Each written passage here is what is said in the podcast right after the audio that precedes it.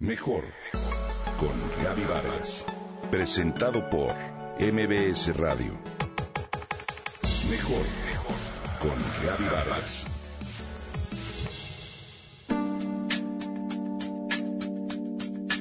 Todos hemos escuchado durante mucho tiempo sobre los aceites esenciales, unas sustancias que se encuentran en diferentes tejidos vegetales.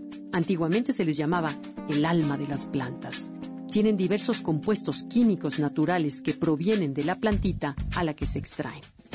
Estos aceites se usan como un remedio casero en muchas situaciones. En la aromaterapia se utilizan los aceites esenciales como terapéuticos a través, por ejemplo, de un difusor para percibir su aroma curativo. De hecho, la bioquímica Margaret Morey fue una de las impulsoras de la aromaterapia y del uso de los aceites esenciales en los masajes terapéuticos.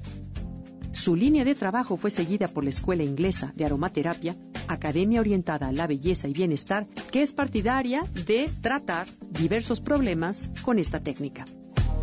Maury ofreció conferencias y seminarios por toda Europa y abrió clínicas de aromaterapia en Francia, Suiza e Inglaterra. Su apasionado carácter la impulsó a dedicar su vida entera a la investigación terapéutica de las esencias, trabajo que fue premiado internacionalmente en varias ocasiones. Hoy los aceites esenciales se consideran sangre vital de la naturaleza de la que podemos aprovechar sus beneficios. Son en realidad esencias altamente concentradas, aromáticas de árboles, arbustos, hierbas, plantas, raíces, resinas y flores. De acuerdo con diferentes investigaciones, se ha documentado que estas esencias en verdad son terapéuticas.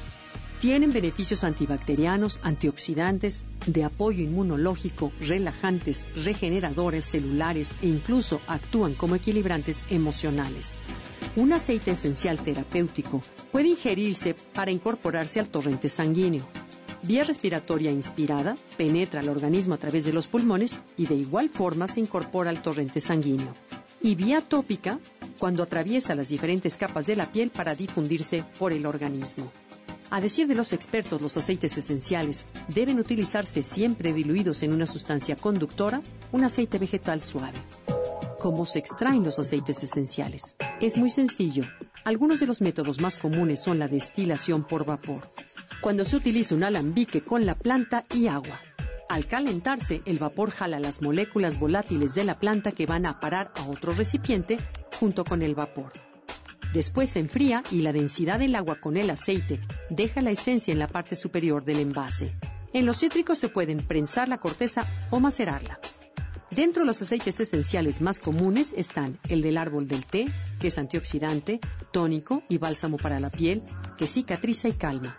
El aceite esencial de limón, que se considera astringente, bactericida, cicatrizante y estimulante de glóbulos blancos.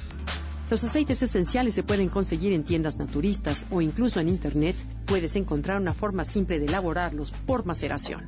Algo muy importante es la calidad y la pureza de estos. En el mercado puedes encontrar desde los más concentrados, que por lo general son caros, y desde los menos concentrados, que son más baratos pero no tan eficientes.